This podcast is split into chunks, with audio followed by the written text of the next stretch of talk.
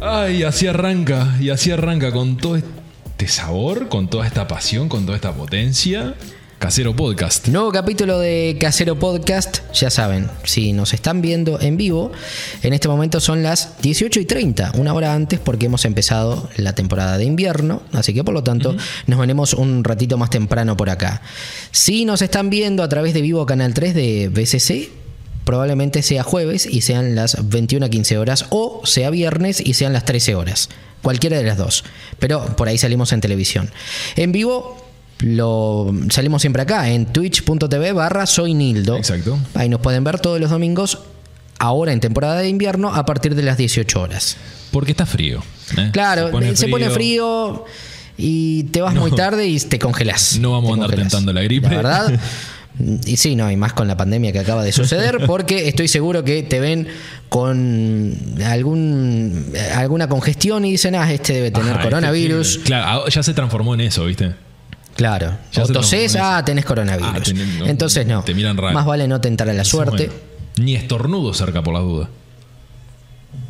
Bueno, hoy se habla de. Estamos en abril. Ahí Estamos está. en abril. Y en abril, en teoría, es Pascua. Sí. ¿No? Domingo de Pascuas o domingo No de sé cuál es. Resurrección. No sé cuál es. No sé eh, qué parte de abril es, pero es un domingo y de Pascua. Sí. Entonces hablamos de que se comen Pascuas. Hay que hablar de qué se come en Pascuas. ¿Tienen relación las cosas que vemos de la Pascua con lo que se come?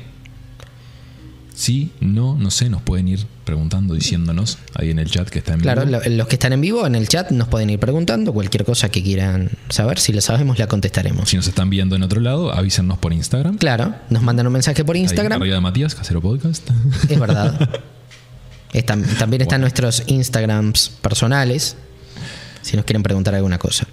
Estamos para eh, casi lo que quieran. Ah, no se pongan pesados tampoco. Bueno, en Uruguay el tema de Pascuas es, es un poco particular. ¿Por qué? Porque este país no tiene una religión oficial Exacto. y las Pascuas están asociadas principalmente a la religión católica.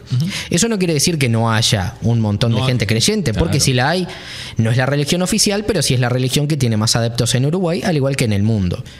Pero hay una gran proporción de la población uruguaya que se manifiesta como no creyente o atea, o agnóstica incluso. sí. Sí, sí, O gente que te dice, mira, creo en Dios, pero no creo en las iglesias, por ejemplo. Exacto, ¿no? que tienen como, como sus, sus creencias varían un poco, pero dentro de una misma religión a veces, porque la más general, la, Claro. la más grande, digamos, dentro de todo esto es el catolicismo acá.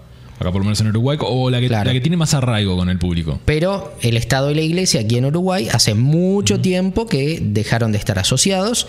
En la presidencia mm, de, de un presidente que gobernó eh, para el Partido Colorado en su momento, hablamos de Valle Ordóñez, Valle Ordóñez. fue el que separó la Iglesia del Estado por decreto. Así que por lo tanto en Uruguay se reemplazaron muchos de los feriados con nombres diferentes, no asociados a lo que tiene que ver Claro. con la religión católica. Es así que en Uruguay no es Semana Santa, sino que se llama Semana de Turismo. A ver, sí y no. No, sí, sí en A el ver. conocimiento popular, pero oficialmente Semana de Turismo. Oficialmente siempre. Semana de Turismo, quienes Siempre. practican obviamente, o quienes están dentro de Por ejemplo, a ver. le dicen Semana Santa. Te, te- te digo otra, por ejemplo, Navidad, que es una celebración meramente religiosa. Sí.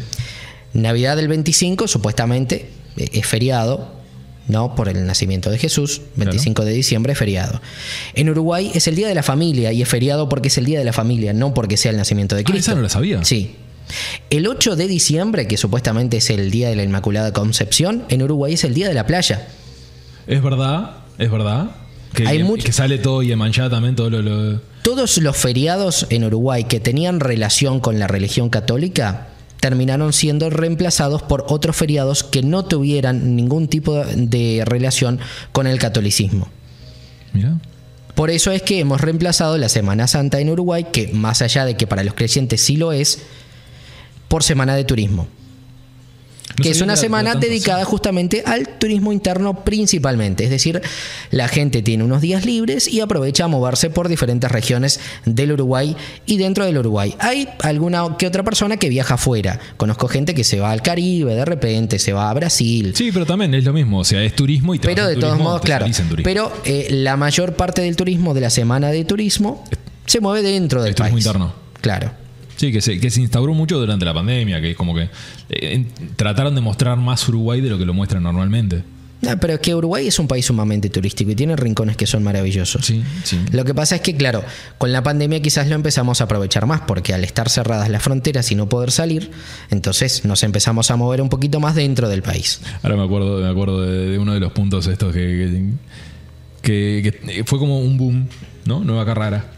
Nueva Carrara, es cierto, No lo conocía nadie otra No lo conocía- a ver. Y de la nada, todo el mundo. Nueva Carrara es una mm, cantera, una mina a cielo abierto, donde antes se sacaba mármol. Mármol que tengo entendido que era de muy buena calidad y por cierto eh, la inversión era italiana. Lo que sucedió es que, bueno, esa cantera se empezó a dejar de utilizar, ahora se extrae, pero mucho menos, y ha quedado allí, eh, en lo que viene siendo el pozo de la, de la cantera, eh, un, un espejo de agua con un color verdoso. Sí, sí, sí. ¿no? Entonces eso, cuando vos te sacás desde el borde del precipicio una foto queda impecable, la verdad. Pero ese color verdoso... Por el color del agua, por todo. entonces- Ese color verdoso no es un color verdoso natural, o sea que no es un agua que sea realmente limpia, sino que tiene muchos químicos disueltos que pueden ser nocivos. Vi gente bañándose en esa agua en sí, sí, esos sí, no, momentos. estaba prohibido el baño. me- Estaba prohibido, pero... hubo mucha gente que se metió porque, claro, era un lugar que no estaba preparado para Lo el que pasa es que se turismo. viralizó.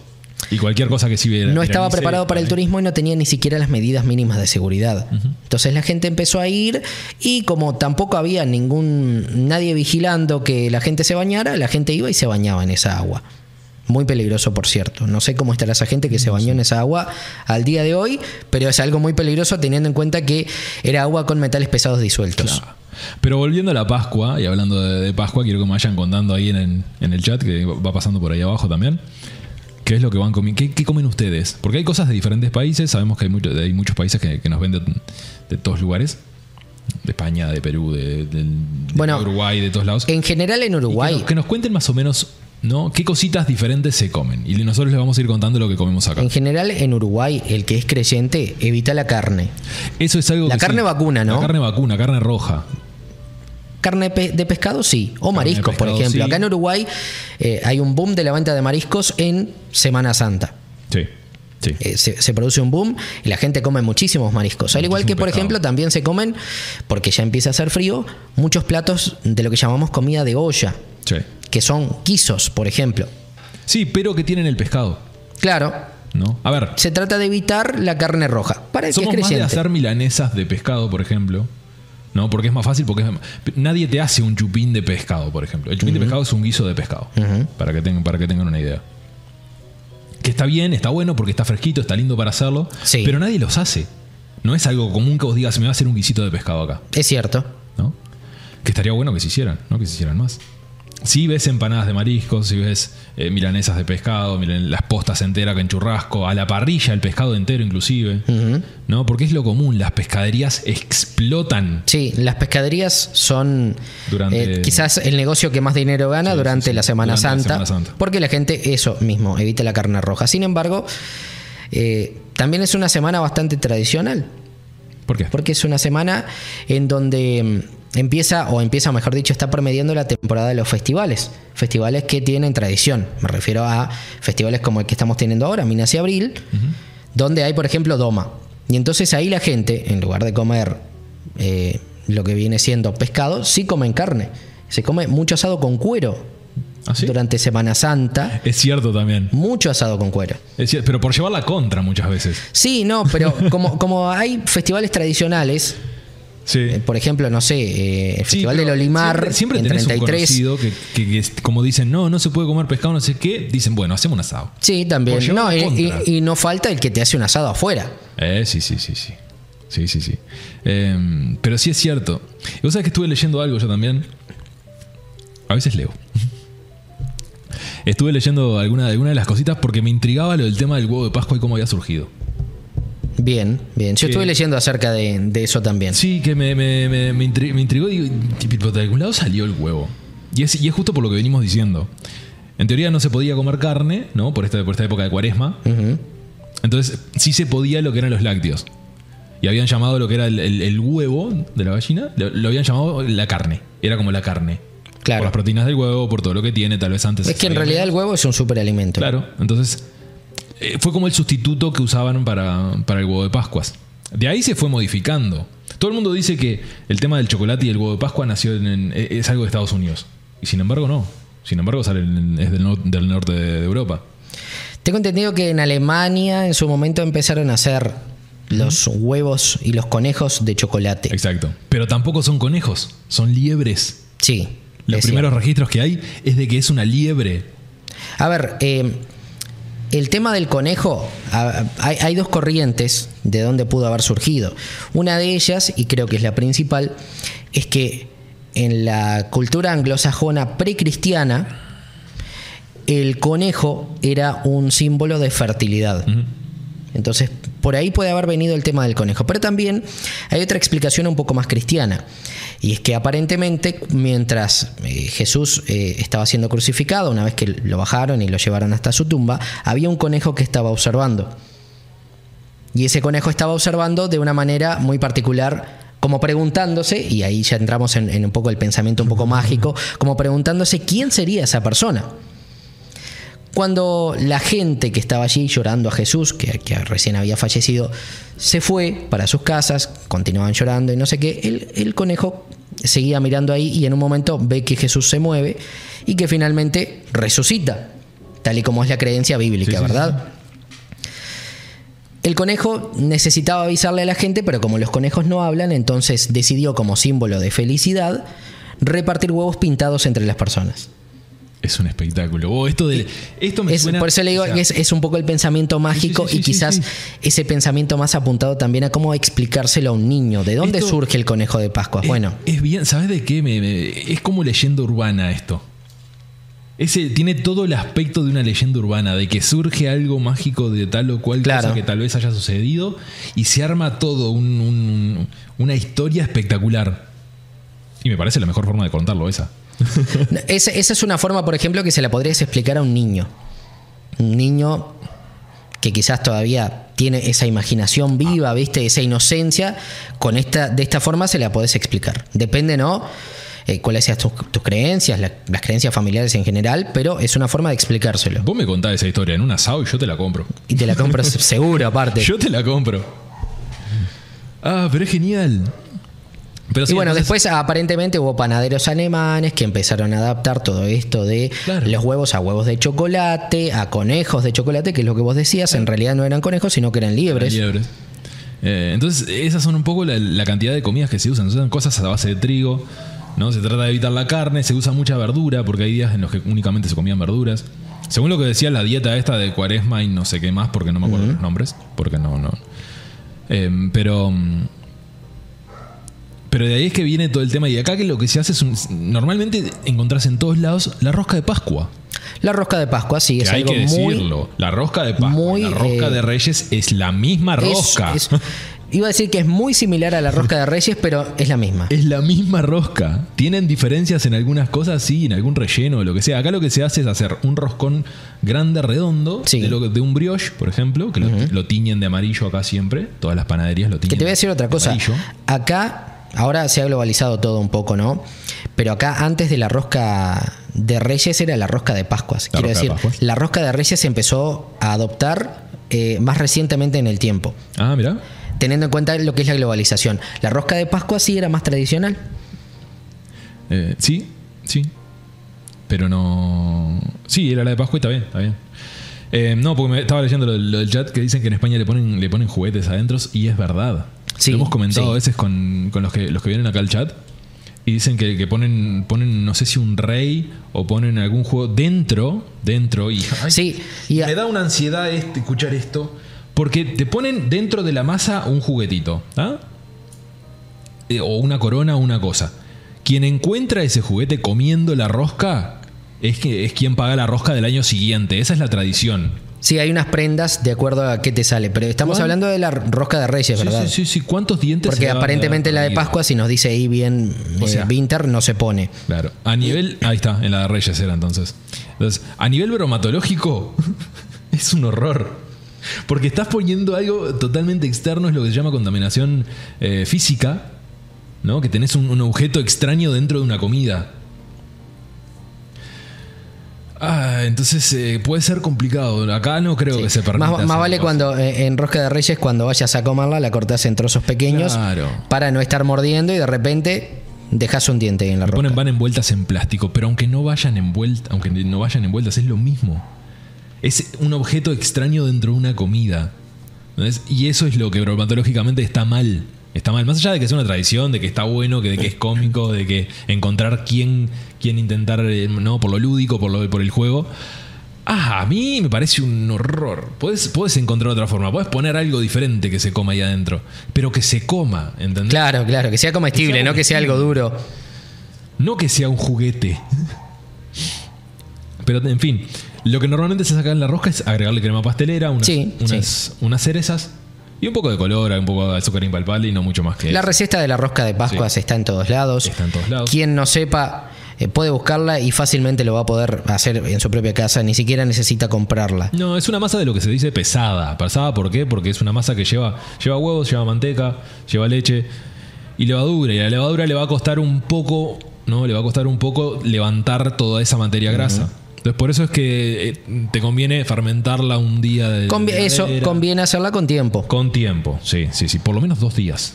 Es lo que se, se estila, lo que se dice. Es más, la crema catalana, y esto es un- un- una parte, la crema catalana dice que vos la tenés que hacer en tres días. Haces la crema, la dejas reposar, Tres la cocinás y al tercer día la servís. ¿Ah? Al tercer día recién la podés servir. Y es como debería de ser. Lo mismo con este pan. Lo mismo con este pan. O sea, el, el ejemplo de la, de la crema fue porque más o menos. Porque tenés que esperar. no tiene nada que ver con el leudado ahí. Simplemente un tema de sabor. Pero, pero sí, entonces hablábamos del huevo, que el huevo lo usamos, ¿no? Sí. Hablábamos de comida pascual, cocina pascual, ¿no? Pascualina. claro. Y la pascualina es por En, eso. en Argentina también se come paella.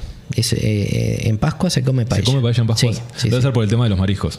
Por el tema del Después, las empanadas de vigilia que se llaman. pez. Mm, es verdad, es verdad. Eso también eh, en Argentina, por ejemplo, es una, una costumbre que es- se adoptó mucho, las empanadas de vigilia. Pero, pero sí es cierto de que. la- Bueno, y después el tema de los huevos acá de, chocolate que si, si llega la Pascua son carísimos. sí, suben muchísimo de Suben precio. muchísimo de precio y hay algunos que ni siquiera son de chocolate. Hay- Algunos que son eh, el simin chocolate, el Sí, sucedáneo de y chocolate. Se, se está dando que otros años no se daba.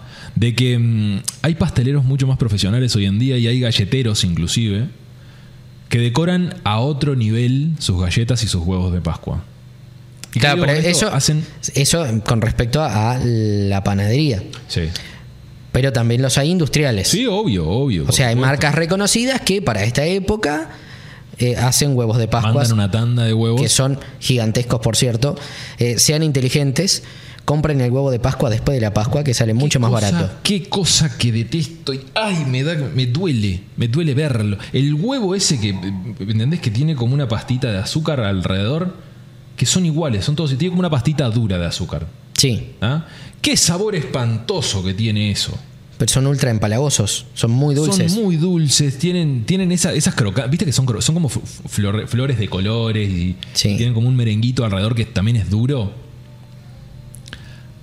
Qué Eso es muy, muy dulce. O sea, Ay, vos, qué cosa que vos no probás una, una florcita de esas y No, no, no, no. te empalagás seguro. Tenés que terminar tomando mucha agua No, porque no. aparte te queda el regusto por un buen rato.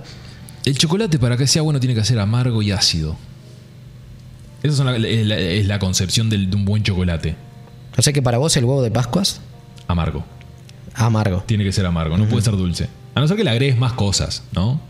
Porque hay muchos que están haciendo también, hoy en día, diferentes pasteleros, diferentes emprendimientos también, de que están usando la, el medio huevo y lo rellenan con brownies, lo rellenan con, con dulces, lo rellenan con diferentes cosas. Que me parece, me parece que está bien. Es otra, es otra, otra forma de. Es otra forma de trabajarlo, sí. Sí.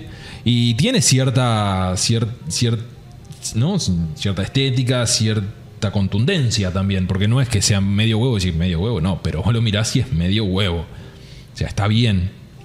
Sí, acá, acá sin dudas quizás la comida más popular es esa, el huevo, justamente, en el domingo de Pascuas. Me- me preguntan lo de ácido. ¿Ácido no? Un buen chocolate tiene un tono ácido. Sí, sí tiene. Sí tiene. ¿Has hecho vos alguna vez huevo de Pascua?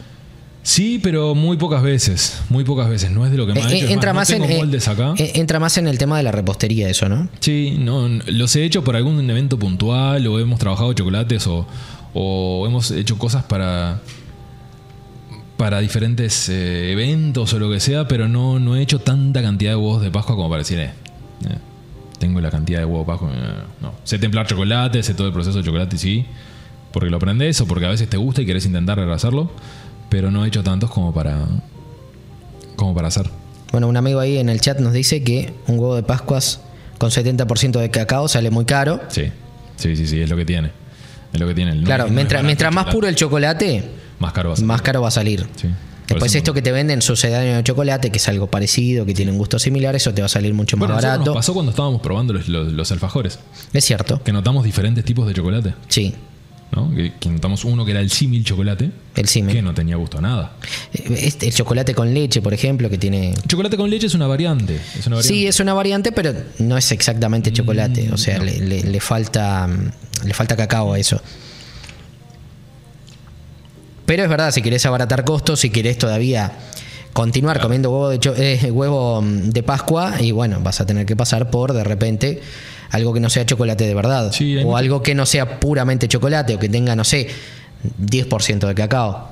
Por ejemplo, por ejemplo. Sí, o puedes darle vos un extra de cacao, tener como un chocolate que está bien, ponele, ¿no? Que no es una locura, que no es muy caro, lo que sea. Que no es un 70%, ponele, es menos, tal vez un 53, no sé.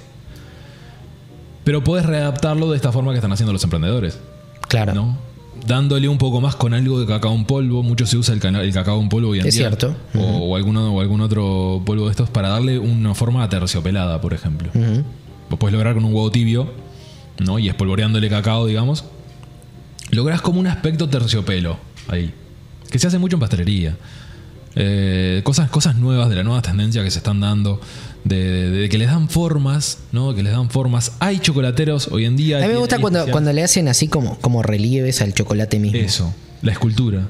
Eso mismo. La escultura en chocolate. Que, que les hacen, o sea, realmente algunos son obras de arte porque les Sí. dibujan cosas muy complejas. Hay un francés hoy en día que es el que está el, el más viral en, toda, en todas las redes sociales, digamos. Tiene hasta especiales en, en Netflix porque es demencial el hiperrealismo que él tiene durante, en sus esculturas. Y lo hemos mencionado alguna vez. A Mauri Guillón, lo, lo pueden encontrar en cualquier lugar. Se los menciono para que vean el arte que él hace en chocolate. Búsquenlo. Y para- sí, y, pa- y para esto mismo que estoy diciendo, que mm, viste que hablábamos de que le ponen cosas a la, a la rosca, por ejemplo, él hace todo comestible. Toda la escultura es comestible. Entonces, pieza por pieza, parte por parte, la, la trabaja de una manera que, que es un chocolatero. Capaz que te da lástima hasta comértelo. Sí, sí. Porque ves así una obra de arte y dices, ¡fua! Y O esto sea, no lo voy para, a comer. para que tengan una idea de las dimensiones, ha hecho autos en chocolate, ¿no? Para eventos de Fórmula 1, por ejemplo. Autos que los, los pinta con pintura comestible, con, que lo mirás, es un auto, pero lo podés cortar.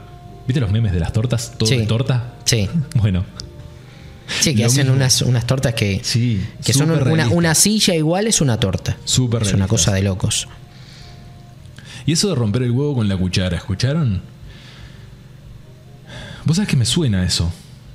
Me suena de que no sé si es, si, si es que por algo se rompe con la cuchara o porque no se quieren romper la mano nada más. No sé, yo he visto que, que- que lo rompen con el papel.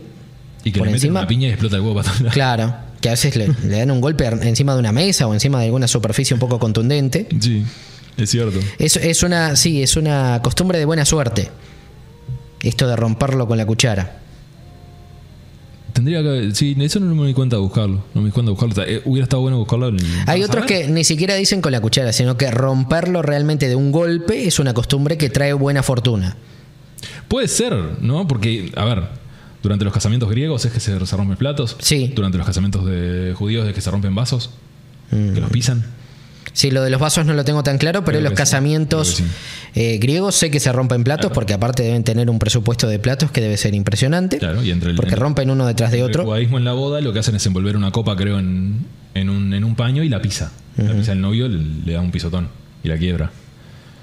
Entonces, me parece que va un poco de, de ahí, porque quieras o no, Pascuas es una, es una costumbre arraigada de la religión. Arrastrada por lo menos por la religión y adoptada de diferentes maneras por, por diferentes culturas. Hay gente que al huevo, por ejemplo, le da con un martillo, he visto. Martillo de, de- de madera. Debe haber mil formas de, ¿De madera? un huevo Lo rompen. estar lleno de videos por todos lados. Ah, si buscas en, te lo digo, eh, si buscas en YouTube, montón de gente rompiendo huevos de Pascua. De Pascua. De Pascua. Ah, pero. Mira, mira. Si, y si, esta teoría. ¿Y si rompes un espejo con un huevo? ¿Es suerte o se o cancela. se cancela la se suerte? cancela. Debería, ¿no? Se cancela. Son buenas teorías esas. Claro. Pero. Pero sí, a ver, yo mencionaba la Pascualina hace un ratito, porque por más allá de que se llame Pascualina y que la conozcamos así, es una comida pascual. Tiene todo lo de la comida pascual, tiene verduras, tiene huevo, tiene masa, tiene todo. Entonces, Qué rica la pascualina, por favor. Sí, bien hecho una pascualina. Sí, bien hechita. Uf, uf, hay lugares donde, donde las Es bien. exquisita. Hay lugares donde las están empezando a hacer con más cosas, y lo hemos mencionado, de agregarle tallos, Sí, de eh, agregarle a ver. diferentes hojas. Como, como toda tradición, eh, a través del tiempo, al igual que la de los huevos de Pascua, va mutando y Va le van agregando cosas. O le van quitando cosas que de repente son más difíciles de conseguir. También puede Sí, pasar. También, también. O la van, lo van cambiando de forma. Cambia la forma. ¿no? Muchas veces eh, te- hay lugares donde, por ejemplo, te venden la pascualina, el- el- la canasta de pascualina. ¿no? Que es como una canastita de masa con, con el relleno de la pascua. He visto, sí, he visto. Es más o menos lo mismo. No vas a hacer tanta diferencia con, con- con eso. Pero si habrán, si habrán comida. La pascualina básicamente es una tarta rellena Sí, sí, una tarta que, rellena. que lleva vegetales adentro Normalmente se hace con, acel, con, con, con acelga. con acelga, Ah. claro. Le ponen huevo también, huevo, hacen- huevo duro, claro, huevo cocido. con- únicamente con espinaca. Depende de, depende de la variedad de la, de la verdura, básicamente, de, de cada lugar. Y nos preguntan, Sí, ¿pascualina con mucho relleno o con poco relleno? ¿A vos cómo te gusta? que tenga relleno. A mí me gusta que tenga Sí, suficiente relleno. Que si cuando cortás encontrás un huevito, que el huevito esté todo cubierto. Sí, sí, sí, sí. ¿No? Y otra cosa que se hace, y me acordé con, con esto. A ver, dale. De, de- ¿Viste los huevos de la pascualina? Sí, Que normalmente cuando cortás una, está todo negro dentro de la yema. sí, Es porque sí. está recontrapasada de cocción. El huevo queda, la yema del huevo queda negra cuando la pasás de cocción. Mira vos, no sé. No es porque esté mal el huevo. ¿cu- ¿Cuánto hay que hay, hay- hay que cocinar un huevo? Son 12 minutos. Más- 12 minutos o sea, aproximadamente. No, porque a ver, ¿qué pasa? Vos de repente pones, que- pones el huevo y pasa que es, es- es te olvidas. Sí. Te olvidas. Porque hay mucha gente que lo hace, agarra, pone el huevo y se olvida. Y como sabe que el huevo no se va a pasar, normalmente no, no se pasa. Porque o lo sea, puedes comer igual. te lo podés comer igual perfectamente. Lo que sí es horrible cuando el huevo lo haces cocido y te queda crudo. Y te- O sea, te- o sea, que no lo dejaste el tiempo suficiente, entonces. Ah, ¿no, eh, ah, ¿no te gusta la yemita blanda vos? Pelás el huevo. No, no, no es la yema blanda. A ver. La clara. Es cuando la clara todavía está líquida no dentro está y vos pelás el huevo e incluso te quemás si Sí, lo pelás sí, a mano. sí. Porque está ahí eh, la clara que, que está en, en estado líquido, no, no se cosas terminó de endurecer. Mirá. 12 minutos te dije recién de, de- de cocción de huevo. 12 minutos a partir de agua fría. ¿Ah? Si yo lo pongo a partir de agua caliente son 8. Ujú. ¿Ah? Si yo quiero que esa yema esté un poco más líquida son 6. Bien. Si yo quiero usar ese huevo para apanarlo van a ser 5. Porque va a tener una doble cocción. Entonces me va a Son, quedar son como, tierno. quizás son como reglas ca- casi, mm, casi no escritas, digamos, pero que te sirven de acuerdo a cómo quieras tener el de huevo acuerdo para cocido. la preparación. Entonces, a vos lo que te conviene, si le vas a poner un huevo duro, precocerlo, darle una mínima cocción de unos 5 o 6 minutos, ¿ah? para que, no, para que no, no, no te quede esa yema negra cuando la vas a cortar. Bien. O para, para, para todo. O sea, yo a mí con 6 minutos, 6, 7 minutos del, del huevo hervido, queda espectacular. A partir de agua fría. A partir Sí, de no, agua queda, fría. no te queda una yema súper súper seca. Para, eh, ¿se pone el huevo con el agua fría o se pone con el, huevo con el agua ya hirviendo? Por eso te dije. O sea, porque a- a- también ahí hay, hay dos corrientes. Y hay los que ponen cuando el, agua- el Claro. agua ya está hirviendo o los que ponen el huevo cuando el agua todavía Eh, Las está dos fría. formas están bien. Las dos formas están bien. Lo puedes poner desde agua fría y por eso son 12 o 11 minutos si lo quieres sacar un poquito antes para que no se te recocine. Y si lo pones en agua hirviendo son 6. Ahora, ¿qué pasa si ¿Cambia algo el sabor si No, la yema está sabor negra? No, no, no. no. Bien. Cambia un poco la textura porque como que se, se aprieta más el huevo. ¿no? Queda como muy cocido. Pero en sabor ni, casi ni se siente. Más casi, no se siente. O sea, es, es todo por estética. Es estética, como vos es cortás así, ves que está la yema negra y decís, uh, Claro, pero a veces vos, vos mirás una yema y, y y está toda negra alrededor y decís, ¿qué le pasa a este huevo? Y no, en realidad es- él lo pasaron de cocción. Hay otra cosa que, que decías recién de que si, que si agua fría, que si agua caliente. Mucha gente le pone vinagre al agua para que la cáscara no se pegue. ¿Ah? Es, es un pique que puede estar. Es un pique que puede No estar lo- no lo sabía, ¿eh? Sí, mucha gente le pone No vinagre al agua para que la cáscara no, no- no se pegue. Mirá vos. Eh, y tenía otro en mente y se me fue. Y se me fue, pero va a volver. va a volver. Y sal. Eh, sí, también, también. Lo de la sal igual es un poco, un poco ambiguo, creo.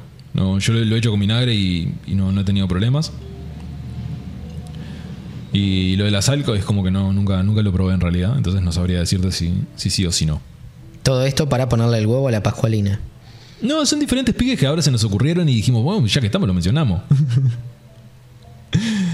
Ah, entonces, si lo pones de agua fría, 11, vamos a dejarlo en 11. Ujú. Si lo pones desde agua caliente, 8. ¿ah? Bien, bien. Si vos tenés el huevo, y esto es lo que quería decir, si vos tenés el huevo en la heladera, ponelo desde agua fría.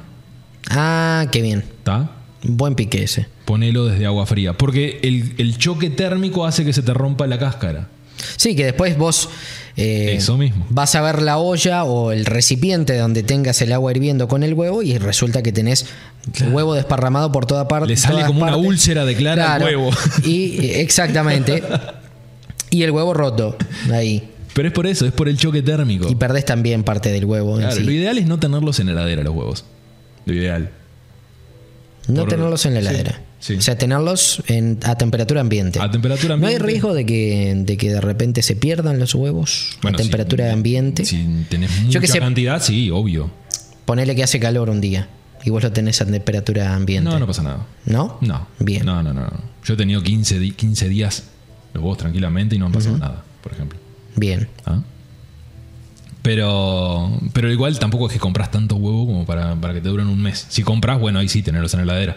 Bueno, ¿Ah? depende. Con lo caro que salen Con lo ahora. caro que sea, creo que nadie va a comprar huevos con lo caro que están ahora. El que va a comprar va a comprar para que le dure un tiempo. Eh, también, también. Lo otro es comprarte una gallina. Lo otro es comprarte una gallina. En las tiendas no están En las tiendas, es cierto, sí, vos vas a un lugar, Están en eh, una verdulería o algo, o están en las góndolas, no están refrigerados. Hay una costumbre de ponerlos en la heladera porque mucha gente teme que se pueda perder. Claro, pero si vos lo, lo- es como el dulce de leche, por ejemplo.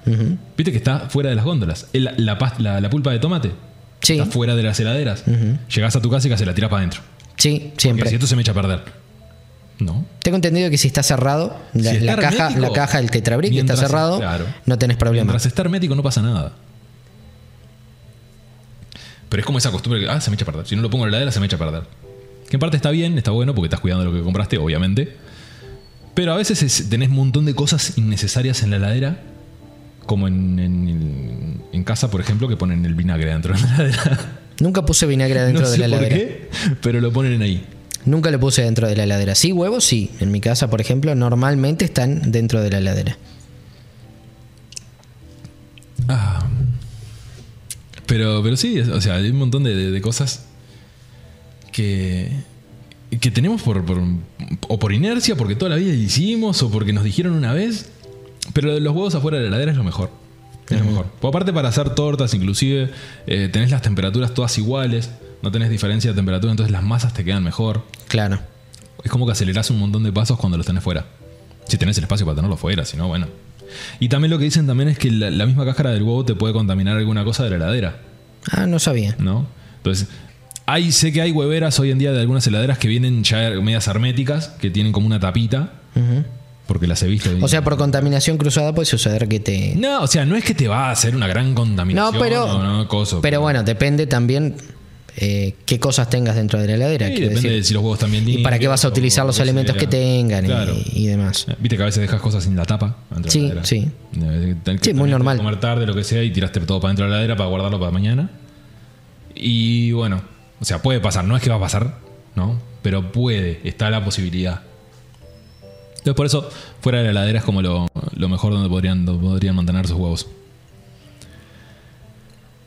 A todo esto, comida pascual. No sé, hay gente que come el domingo de Pascuas, come pasta de repente. Claro, para evitar la carne. Para evitar la carne. Para evitar la carne. Que te la hacen. eh, te la hacen de repente, en vez de hacer un tuco, eh, no le ponen carne o le ponen carne de pollo. Eso, varían, varían el- porque es carne roja. Claro, no es la, es la carne roja la que, según dicta la religión, no se debería consumir. Claro, entonces con todo esto nuevo que sabemos ahora que hemos venido comentando de todas Entonces le estas ponen cosas, eh, lo, que, lo que le dicen acá, tuco de pollo. Sí. Que es que le cambian la carne roja, que es normalmente carne picada o carne entera cortada en trocitos muy pequeños, por carne de pollo. sí, pero y si en lugar de, Queda un poquito de- más de seco ir a la- al, al- al tuco de pollo, que está bien, es como una boloñesa pero de pollo, está bien, no te digo que no. Hacerlo vegetariano. Ujú. O sea, vegetariano, solamente la salsa con las verduras. Haces una, sal, una salsa, haces como una boloñesa de berenjenas, por ejemplo. Ah, de berenjenas. o una salsa de hongos. ¿No? Como para llevarlo a otro lado. Porque a vos te dicen vegetariano y si no, no le puedo poner nada. Entonces, ¿qué le pongo? ¿Lechuga? ¿Le voy a poner? No. Y es sacar esa, e- e- ese estigma, esa, esa mentalidad de que no puedo hacer diferentes cosas con. No, sí se puede, sí se puede. Entonces, por eso, eh, piérdanle el miedo a probar nuevos ingredientes, a, a intentar investigar nuevos ingredientes. Si son creyentes de repente y en Pascuas, o mejor dicho, en toda la Semana Santa, no comen carne, aprovechen y prueben cosas nuevas. Claro, ya que esta fecha te Aprovechen. limi- te, limita, entre comillas, digamos, a comer un tipo de ingrediente que acá estamos muy acostumbrados. ¿Por qué no ese día intentar hacer algo que nunca probaste? ¿No? Intentar algo diferente. Sí, Puede salir muy bien. la verdad. Puede salir, ¿no? Puede ser algo nuevo para, para dar. O capaz esa receta se termina transformando en uno de tus grandes platos. Hacer una picada de tal manera de que, de que te quede. ¿No? Por ejemplo, yo qué sé. Me pueden salir mil ideas. Sí, hay que animarse a experimentar principalmente porque a nosotros, al uruguayo en general, le pasa que estamos muy encasillados en, en lo que comemos más o menos siempre y no nos animamos a probar cosas No nuevas. Entonces, Y ahora teniendo incluso el Internet, que es una fuente infinita de información al alcance prácticamente de cualquier persona, probar cosas nuevas es más sencillo. claro. Lo que es difícil de las recetas de internet es adaptarla a los ingredientes que hay acá. Eso es lo único difícil. Porque hay un montón de, de ingre- de- de recetas, pero no todas podemos conseguir lo que tienen. Sí, pero si, si probás eh, con comida regional, me refiero yo que sé, comida Claro. argentina, que, a ver, Obvio. normalmente todo lo que está en Argentina, en Uruguay también existe. Brasil, Argentina, Paraguay, Bolivia, yo qué sé, Chile. Montones de cosas que vienen acá y, y están y es normal. Pero hay algunos ingredientes a veces que vos decís, "Mm, me quiero mandar, no sé, O sea, hay mucha gente que hace, por ejemplo, algo extravagante. milanesa de pescado. Bueno, prueben alguna otra preparación con pescado. Sí. Un- Porque la milanesa de pescado es un clásico. hacer miniaturas. La gente agarra Hacer y un dice, paté. bueno, no se puede comer carne roja, bueno, milanesa de pescado. Sí, hacer un paté, hacerlo lo que, lo que a veces, lo que se vende mucho acá también, la, la famosa tarta gallega, Sí, ¿tá? que es básicamente pescado al horno y después puesto en masa, ¿no? que se hace como una, como una mezcla de, de- de pescado, tomate, sofrito, que queda tremenda, y después la envolves como una tarta. Y acá se le dice empanada gallega, no, empanada no, se le dice tarta gallega.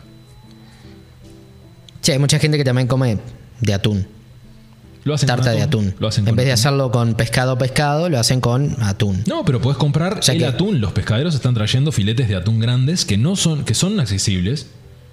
El bacalao es lo que más se vende. Ya vemos, lo, lo puso ahí. Es, me- es mejor que la lata, ¿eh? es mejor, o sea, comprar Es el atún de una pescadería, el filete de atún es mucho mejor que comprar la lata. Sí, normalmente vienen la lata tiene algunas cosas que de repente no son tan saludables.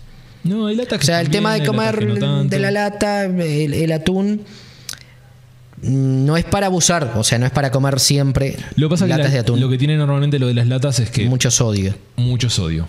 Sí. mucho sodio. Entonces, ya comprando el filete que a veces viene un poco precocido, por eso cuando te lo entregan lo ves como gris, ¿no? Es porque está precocido, simplemente es un, tema un, un tema de, con- de conservación. Sí. Porque el atún no, no se consigue acá. No es algo fácil de conseguir el atún fresco. No, acá estamos muy acostumbrados a eso, a la lata de atún. Sí. El clásico. Los pescados frescos normalmente o es el bacalao para ese día o es la merluza, Que por la cierto, pescadilla. la gente muchas veces con- confunde el atún con las sardinas. El atún es un pescado gigante. No, es un, es un gigante. Hay un arte atrás del, del- de quienes abren el atún. El atún es un pescado enorme, enorme que pesa un montón. mira, más te digo, en Japón el la mejor hora para, para ir a una pescadería a comprar atún son las 4 de la mañana.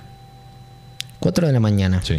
Porque es cuando lo- los barcos recién están llegando y los, pesca y los propios pescadores o los, los maestros atuneros, los que cortan Sí. ese atún, van a esa hora a filetear en el momento para vendértelo fileteado. Y es la mejor Vos hora. me decís eso y yo me imagino eh, los pescaderos con katana fileteando, ¿no? Sí. Porque como es Japón, No, ¿viste? no, pero sí. El, el- el pez es tan grande que tienen espadas de este tamaño. A veces son, son espadas literalmente de este- un Enormes fácil, espadas. Muy anchas, con un filo muy ancho, porque. Casi es parece una un cimitarra. Muy grande. Muy grande de verdad. O sea, grande de, de 100, 200 kilos a veces. Claro. Tamaño vaca. Viste que la, la sardina es chiquita. Sí, sí, sí. La El- sardina el sí es un, un pescado chiquito y entonces la gente piensa que como el sabor de uno y de otro son similares, Similares. dicen, ah, esto debe ser lo mismo, nada más que quizás tiene otro nombre. No, tiene en otro realidad, proceso, o este lo muelen en, y este re- no. en realidad, el atún es un pescado gigante. No, no, es una hermosura ver cómo, cómo filetean los, los atunes. Es una belleza, es una belleza. Porque es un, es un arte también. Pero cocina Pascual, creo que apaga y lo dejamos por acá. Me parece que sí. Porque Capaz- si no, nos podemos seguir hablando de mucho. Podemos seguir hablando de alimentos que, bueno, frutas, verduras, en fin, un montón de cosas. Ah, un anuncio que hace un montón que no hacemos Sí. es invitar a todos los emprendedores que quieran venir a comentarnos sobre su emprendimiento gastronómico o que tenga algo de vin- vinculación con la gastronomía. Ah, ya sea gente que recicla aceites, por ejemplo, que salen de las cocinas, o- Sí. o, o que hacen velas con los aceites reciclados. Por ejemplo, para tirar... eh, ¿no? Hay gente que incluso ejemplos. hace combustible con aceites reciclados. Sí, lugares donde se composta verduras que van rescatando de diferentes re- restaurantes, por ejemplo, también se puede, se puede hacer. Y cualquier tipo de emprendimiento gastronómico, sea lo que sea que hagan. Que quieran, que quieran hablar con nosotros, que quieran charlar, que quieran mostrar lo que hacen, ya que aprovechando. O que sea un emprendimiento de otro tipo, pero a partir de la gastronomía. Claro, claro. Como lo que acabamos de decir, por ejemplo, de los que hacen velas con aceites. Por ejemplo, por ejemplo. Eh, o sea, no les vamos a pedir nada. Es simplemente venir a charlar y mostrar lo que ustedes hacen. Además lo ven por, se, se ve por la tele y Se ve por la tele, que- sale por internet, estamos en todos lados. Entonces, me parece que es, es otra herramienta más gratuita. Nosotros no cobramos nada. gratis. Eso es importante. It's free.